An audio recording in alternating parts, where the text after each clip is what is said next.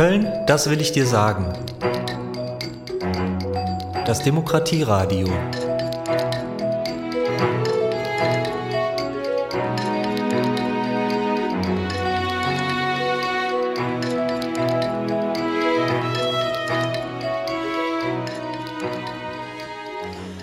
Herzlich willkommen, unsere Zuhörer und Zuhörerinnen, für eine neue Folge von der Demokratie Radio. Heute haben wir eine neue Gästin, beziehungsweise wir sind bei ihr zu Gast auch. Ähm, äh, herzlich willkommen. Äh, möchtest du dich äh, vorstellen? Ja, guten Tag zusammen. Mein Name ist Jelisaveta Kahn. Ihr könnt gerne Lisa sagen. Und ich bin 40 Jahre alt und leite, leite die neue deutsche Organisation Integrationshaus e.V. in Köln-Kalk. Ja, herzlich willkommen auch von meiner Seite. Ähm, und schön, dass wir schon seit vielen äh, Monaten hier immer zu Gast sein dürfen und das hier aufzeichnen. Also höchste Zeit, dass du auch mal unser Gast bist und uns erzählst, wo wir hier überhaupt sind, weil ich kenne mich hier gar nicht so gut aus. Was ist denn das Integrationshaus, was du da leitest? Ja, der Integrationshaus e.V. ist eine klassische selbstorganisierte, äh, selbstorganisierte migrantische Organisation. Wir sind vor elf Jahren gestartet mit der Vision, einen Ort zu schaffen, wo Menschen nicht in Frage gestellt werden. Und wir, das ist äh, meine Kollegin ähm, Gertrud Weize und ich und alle unsere Familienmitglieder, weil man braucht ja sieben Leute für den Verein. Ähm, genau, und wir haben es, wie gesagt, klassisch gegründet. Das bedeutet im Wohnzimmer mit null Euro und sehr viele Idealen und Enthusiasmus.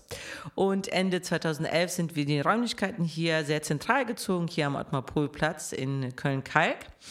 Und genau, also wir wollten einen Ort schaffen, wo Menschen nicht in Frage gestellt werden. Und dazu machen wir ja, äh, Menschen, äh, Arbeit für und mit Menschen auf drei Ebenen. Und der erste Bereich ist so die individuelle Ebene. Also eins zu eins nennen wir das gerne. Ähm, das bedeutet, wir haben uns ähm, ja auf den Weg gemacht, das Menschenrecht auf Migration auch mit Leben zu füllen und das heißt, wir haben uns gefragt, okay, was brauchen Menschen, wenn die das erste Mal irgendwo hinziehen? Und es ist auch egal, ob das nationale Grenzen sind oder innerdeutsche Grenzen sind. Und wir haben gesagt, okay, als erstes brauchst du Information. Das heißt, wir machen sehr viel Beratungsarbeit, ohne eine offizielle Beratungsstelle zu sein. Und wir verweisen also auf andere Stellen. Also wir haben ein ganz großes Netzwerk. Und wir machen das in sehr vielen Sprachen und zu unterschiedlichen Bereichen. Dann haben wir gesagt, okay, du brauchst auch Sprache, also ist nicht das erste, aber mm, das kommt schon an zweiter Stelle. Das heißt, wir machen die offiziellen Integrationskurse an äh, drei Schichten sozusagen am Tag, inklusive eine Kinderbetreuung. Das ist uns auch sehr wichtig. Wir sind ein eher weiblich gelesenes Team. Und ähm, genau, und als drittes haben wir gesagt, okay, du brauchst Community. Das heißt, wir bieten die Räume an, so zum Beispiel für euch, also Leute, die sich engagieren für das Zusammenleben hier, aber auch sehr viele Queers of Color, sehr viele ja, Ehrenamtsinitiativen, die einfach Räume brauchen, weil das ist ja ein Problem in unserer Stadt. Räume sind teuer oder nicht da oder nicht am Wochenende verfügbar, wenn das Ehrenamt ja aktiv ist. Ähm, genau, dann haben wir gesagt, okay, wir brauchen neben der Community auch Empowerment. Das heißt, wir machen sehr viel Medienarbeit, also Inhouse-Media ist ein großer Bereich von uns.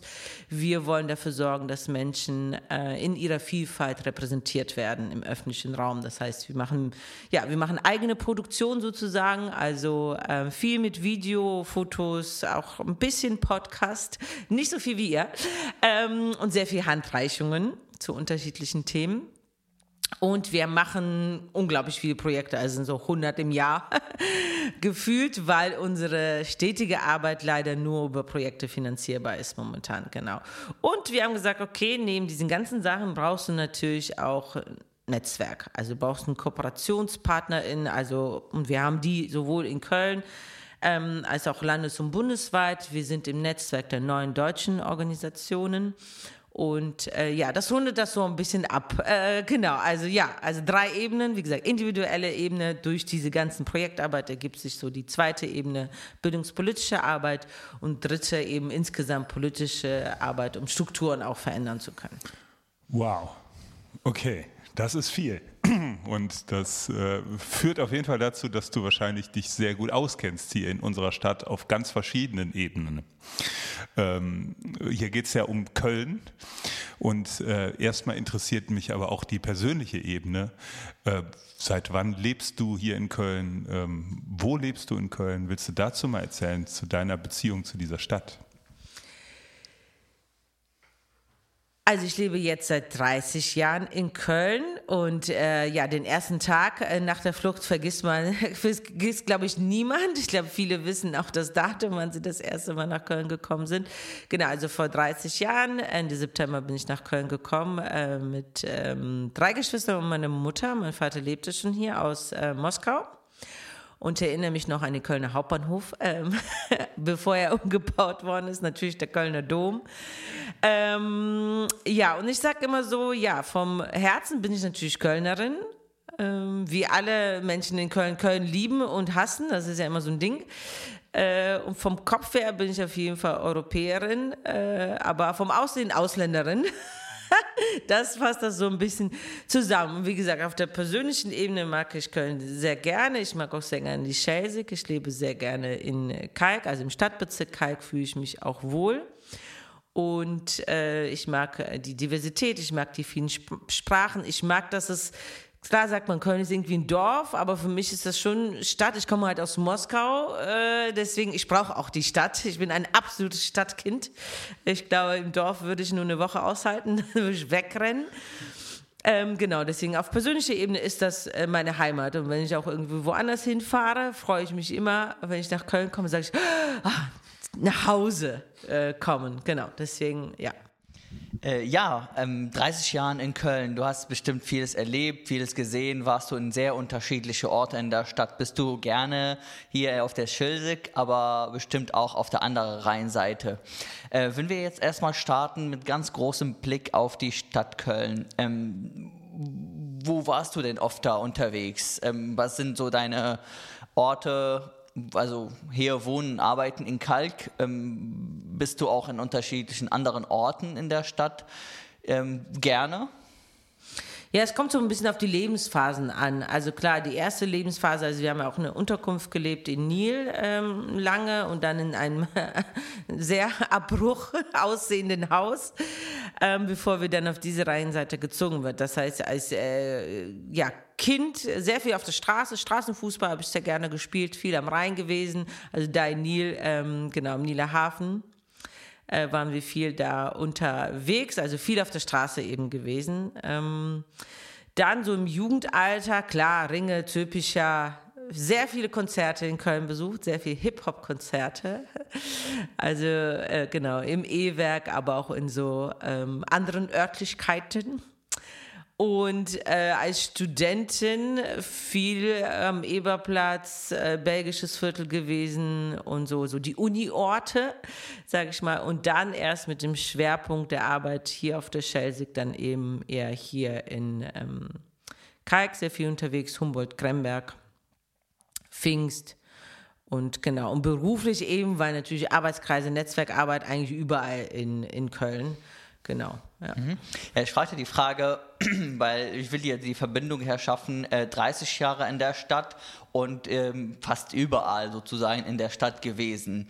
Ähm, wie war denn, beziehungsweise deine Wahrnehmung für die Entwicklung der Stadt? Ähm, wenn du jetzt sagst, in diesen 30 Jahren, Kannst du die Entwicklung der Stadt so ein bisschen skizzieren? So für dich persönlich ähm, ging es in, in, in guten Richtungen, in andere Richtungen? Ähm, ja, wie hast du die Wahrnehmung der, oder also wie war deine Wahrnehmung von der Entwicklung der Stadt in den 30 Jahren? Ja, es ist halt schwierig zu sagen, weil es kommt ja auf die Ebene an. Also, ne, klar, als junger Mensch, keine Ahnung, weiß ich nicht, bin ich einfach rumgerannt. Hat mich überhaupt nicht interessiert, was hier in der Stadt ist. Und wirklich erst seit 12, 14 Jahren, wo halt bürgerschaftliches Engagement dazu kommt, wo man sich politisch engagiert, wo man in Ehrenamtsstrukturen ist, merkt man halt die Bereiche. Und das tangiert natürlich Infrastruktur, also wie ist die Verbindung äh, Guten Morgen Baustellen katastrophal.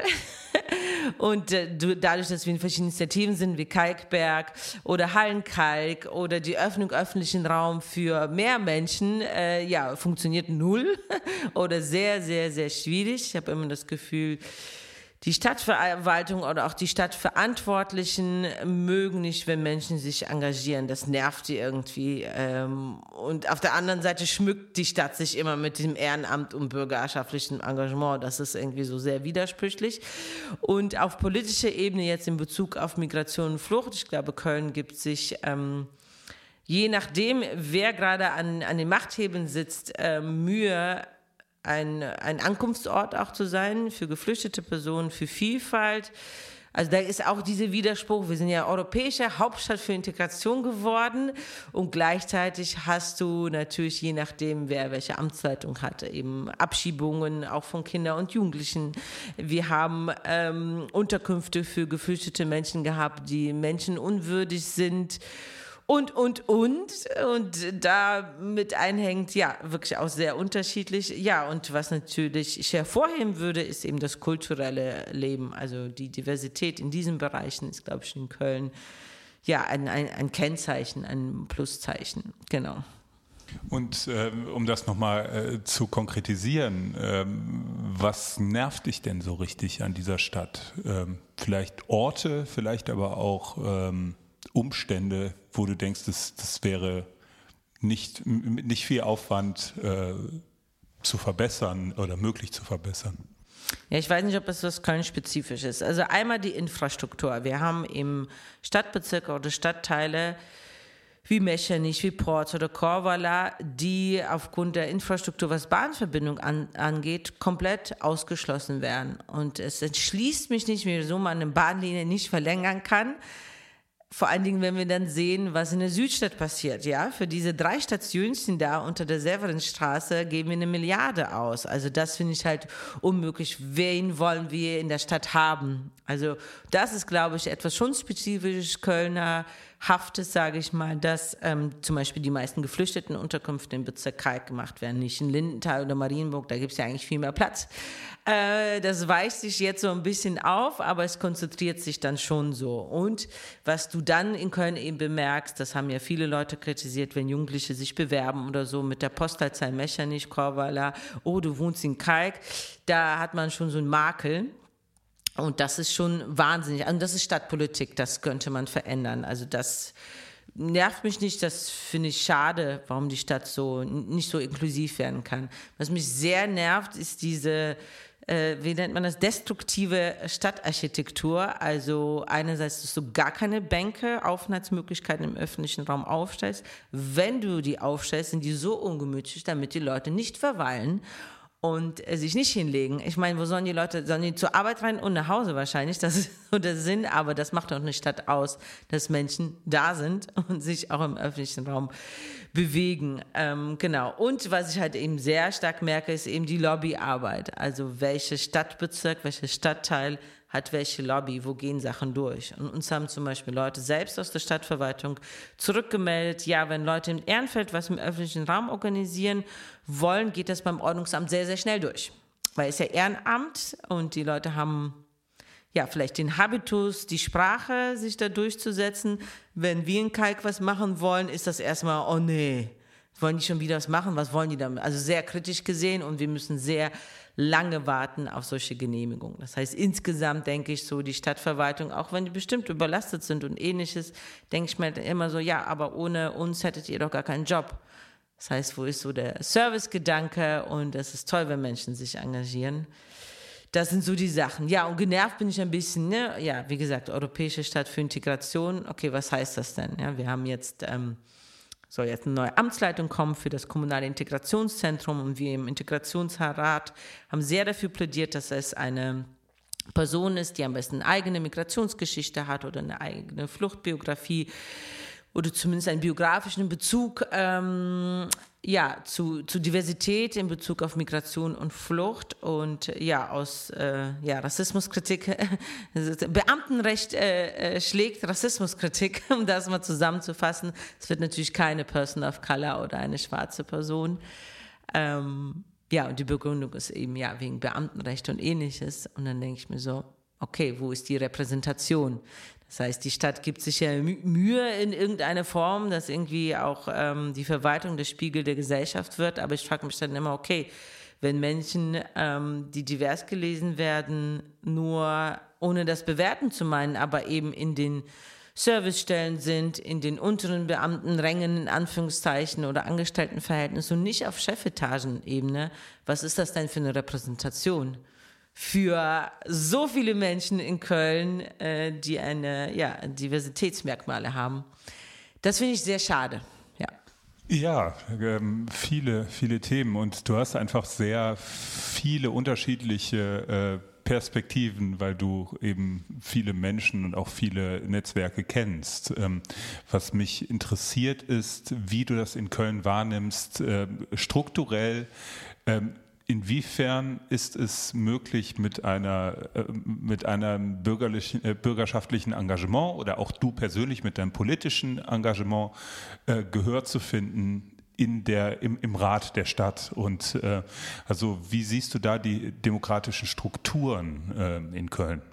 Ja, ich denke, das ist eigentlich so im Kleinen, dass eben der, ja, dass, dass die, die Herausforderung in so einer repräsentativ, äh, repräsentativen Demokratie, weil wer repräsentiert jetzt hier wen, wenn wir gar nicht vorkommen als Themensetzung äh, in Form von Persönlichkeiten, in Form von Vorbildern, ähm, dann funktioniert das nicht gut. Und das andere Problem ist eben Integration, Diversität, Zivilgesellschaft ist in meiner Wahrnehmung ähm, von politischer Seite gesehen oder auch von Verwaltungsseite gesehen immer ein Projekt. Aber es ist kein Projekt, es ist eine Kultur. Also es ist etwas, was ich lebe und das braucht sehr viel Zeit und es braucht ähm, Verständnis miteinander und das kann man eben nicht mit Metakarten abfragen, wie divers sind wir oder wie viel Zivilgesellschaft verträgt die Stadt. Deswegen, ich glaube, wir brauchen einen Kulturwandel, weil Zivilgesellschaft kannst du nicht verwalten. Du kannst auch rassismuskritische Arbeit nicht verwalten und auch Diversität nicht verwalten. Du musst das leben und das bedeutet etwas. Das bedeutet auch nicht nur, dass du repräsentativ Menschen hast in Positionen, die etwas ausstrahlen, die für etwas stehen, sondern es bedeutet auch eine andere Kultur des Miteinanders. Also wenn ich mir halt vorstelle, immer diese Arbeitskreise und dann gibt es die Tagungsordnungspunkte und ich meine, die Hälfte schläft ein, weil kannst auch alles nachlesen. Wir können wir nicht mal gemeinsam was machen mit der Verwaltung oder Sozialraumbegegnungen machen und das tatsächlich sehen oder wirklich mit Menschen ins Gespräch kommen. Weil ich merke halt immer, wenn man solche Sachen organisiert von städtischer Seite aus, okay, Netzwerktreffen oder ähnliches, kommen ja immer die Leute, die Zugang zu diesen Informationen haben. Und immer müssen wir irgendwo hingehen. Ich finde, die äh, Verantwortlichen müssen einfach mal, keine Ahnung, eine Woche auf der Kakaostraße sich einfach nur aufhalten und mit Menschen reden, was sie bewegt. Und wenn sie es wirklich interessiert. Und dann das wirklich nicht in Projekte gießen, sondern wirklich in eine Strategie. Und das ist vielleicht, ja, wie gesagt, nicht nur Köln-spezifisch, sondern insgesamt. Und was ich mir für Köln sehr wünschen würde, in Bezug um, damit diese Bedürfnisse mehr Gehör finden, dass die Bezirke gestärkt werden. Also wir hören ja auch von den politischen Vertreterinnen hier aus dem Stadtbezirk Kalk, als auch von der Verwaltung in Kalk, ja, wir wollen was voranbringen, aber der Rat der Stadt Köln kassiert das dann. Sogar unsere eigenen Leute kassiert das.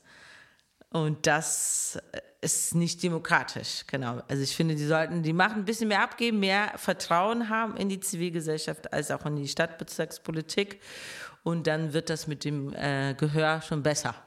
Äh, ja, so viele Punkte. Ich würde sogar äh, gerne mh, mm, sozusagen die Mütze umdrehen und gucken darauf, ähm, ja, was du denn in der Stadt, ähm, ja, in der Verwaltung, aber auch so auf diesen ganzen Ebene ähm, du gut findest und Sachen, die lobenswert sind, wo du sagst, es ist ein irgendwie spezifisch Köln oder auch, muss ja auch nicht spezifisch Köln, aber sind äh, Prozesse, ähm, Ereignisse, ähm, Orte auch in Köln, die du sagst, das sind gute Sachen, das sind gute Orte, das sind gute Ergebnisse, die wir in den letzten Jahren irgendwie erreicht haben. Fällt dir da was ein? Ja, ich würde gar nicht sagen, das ist okay, das läuft schlecht, das läuft gut. Ich glaube, es ist nie entweder oder, es ist immer sowohl als auch. Also je mehr Zivilgesellschaft äh, du hast, desto mehr Arbeit bedeutet das für die städtischen Verantwortlichen und desto mehr äh, Arbeit haben sie, desto mehr genervter sind sie vielleicht. Also das eine bedingt das andere und natürlich ist es jetzt nicht die Stadt gegen die Zivilgesellschaft oder irgendwie andersrum. Deswegen ist es immer irgendwie beides und für mich sind äh, das nicht unbedingt physikalische Orte, sondern Orte, wo Menschen gemeinsam sich zusammenschließen, um etwas zu verändern. Und was ich wichtig finde, ist, dass nicht alle immer, immer miteinander müssen. also ich glaube, ähm, das ist ja so etwas, das oft diskutiert wird. Ne? Also ist äh, Ehrenamtsengagement ist das sehr weiß gelesen. Wo ist das migrantische Engagement? Oder wenn man sagt, okay, wir machen eine Bürgerinnenbefragung, wieso kommen immer dieselben Leute und nicht die andere? Ja, vielleicht interessiert es die Leute nicht. Das ist auch okay. äh, und die haben halt ihre eigenen Gruppen, wo die sich treffen und vernetzen und etwas verändern wollen. Also was ich an, äh, ja, an Köln äh, mag, ist, dass Menschen was in die Hand nehmen, dass die äh, selber was gründen. Also wir sind noch ein Teil von House of Resources als Integrationshaus und wir treffen auf so viele Initiativen, die sagen, ich möchte mir jetzt mal was machen. Ich würde gerne ein Projekt machen für die Zielgruppe, für das Thema und so weiter. Und die Leute finden sich zusammen und die machen das dann auch. Und dann gehen sie vielleicht nach dem Projekt auseinander, was auch in Ordnung ist. Ich glaube, es ist immer so eine äh, so eine, verschiedene Bewegungen in diesem Engagementfeld. Ja, und deswegen insgesamt, wo Leute zusammenkommen und sagen, Chaka, ich will was verändern oder ich will was Schönes machen oder ich will was miteinander machen, ist das ähm, sehr schön und das sehe ich in Köln eigentlich jeden Tag. Ja, ähm, ich habe irgendwie die Frage, die ist für mich noch offen, noch ein bisschen mehr äh, persönlich von dir zu erfahren, wie so dein Arbeitstag aussieht. Was, was machst du konkret? In welchen Projekten bist du persönlich involviert und welche Erfahrungen hast du da gemacht? Gibt es da irgendwas, irgendeine Anekdote oder irgendeine Geschichte von dir, was du so vor kurzer Zeit erlebt hast in einem, einem Projekt, was du begleitest, was du hier noch für erzählenswert hältst, was du Köln erzählen möchtest? Ja, ich glaube, wenn die so anfangen, wer ist Lisa? So Lisa macht seit 24 Stunden sieben Arbeit, aber für mich ist das halt keine Arbeit. Also es ist Lohnarbeit in Anführungszeichen. Also ich bezahle davon die Miete und mein Essen und so. Aber es ist für mich keine Arbeit. Ich mache das ja jetzt elf Jahre und wirklich jeden Tag und zwölf, 14 Stunden. Und das ist für mich, klar bin ich manchmal müde, aber es ist für mich keine Mühe. Das muss man vielleicht dazu sagen, äh, weil ich das auch nicht so trennen kann. Ja, und ich glaube, Dinge, die mich sehr bewegen, ist ähm, eben einerseits dieses Schubladendenken, also egal in welchen Projekten wir sind, weil wir so gelesen werden, bin ich immer für Migration und Integration irgendwas zuständig. Ähm, ich kann aber zu sehr vielen Dingen auch, auch was anderes sagen. Ich interessiere mich sehr zum Beispiel für Literatur. Ähm, und äh, ja, kann mich in verschiedene Dinge einarbeiten, auch für Klimapolitik und ähnliches. Und vielleicht, ja, vielleicht eine Anekdote aus dem Integrationsrat, das fand ich auch wieder mal bezeichnend. Äh, wir haben eine äh, Anfrage eingebracht und haben gefragt, okay, wäre es möglich, dass die Stadt Köln in den städtischen Betrieben, die wir haben, einen Veggie Day einführt? Die Anfrage lief, glaube ich, eineinhalb Jahre. Jedes Mal durch jede Sitzung. Keiner fühlte sich verantwortlich. Und dann kamen die Leute auf uns zu und haben gesagt, könnt ihr nicht mal zurückziehen, weil das Thema ist ja Migration und Integration ist ja nicht ähm, genau, das ist ja eher so Klimapolitik. Dann haben gesagt, ja, ja, gut, aber wir leben, wir sind ja auch ein Teil dieser Stadt. Uns interessiert das Klima halt auch. Und äh, warum sollen wir das denn nicht einbringen? Naja, jetzt müssen wir uns einen Antrag irgendwie ähm, äh, aus, aus der Hüfte ziehen und dann müssen, begründen wir das jetzt mit, keine Ahnung, globaler Süden, Verantwortung, weiß nicht, müssen wir irgendwelche Argumente ziehen, damit es in Integrationsrat passt. Also das finde ich äh, so ein bisschen äh, bescheuert, genau. Und was mich sehr bewegt, ist eben Soziokultur. Also wir arbeiten viel mit dem Rautenstock-Jost-Museum zum Thema deutsche Kolonialgeschichte, zum Thema Restitution, Dekolonisierung und was äh, ich sehr, sehr spannend finde, eben herauszufinden, welche Formen des Zusammenlebens gibt es noch außerhalb repräsentative Demokratie, also wie könnte man es vielleicht auch anders machen, aber auch ähm, nicht diese leistungsorientierte Gesellschaft. Also musst was leisten und dann bist du dabei äh, oder du bist raus und dann gibt es die soziale Arbeit und die hilft dir, damit du wieder passt. Und wir sagen, nee, eigentlich wollen wir das nicht. Ähm, genau, also bei mir gibt es nicht so persönlich und äh, arbeitstechnisch, ist irgendwie so ein Komplettpaket. Ähm, ja, aber was ich merke mit der Zeit, so ich bin halt mutiger geworden. Früher habe ich halt eben auch gesagt, ah, okay, nee, so kannst du da nicht reden, nee, du musst irgendwie auf deine Sprache achten, kannst nicht immer so laut sein. Mittlerweile denke ich, nö, passiert ja eh nichts. Also im Sinne, in mir passiert jetzt persönlich nichts.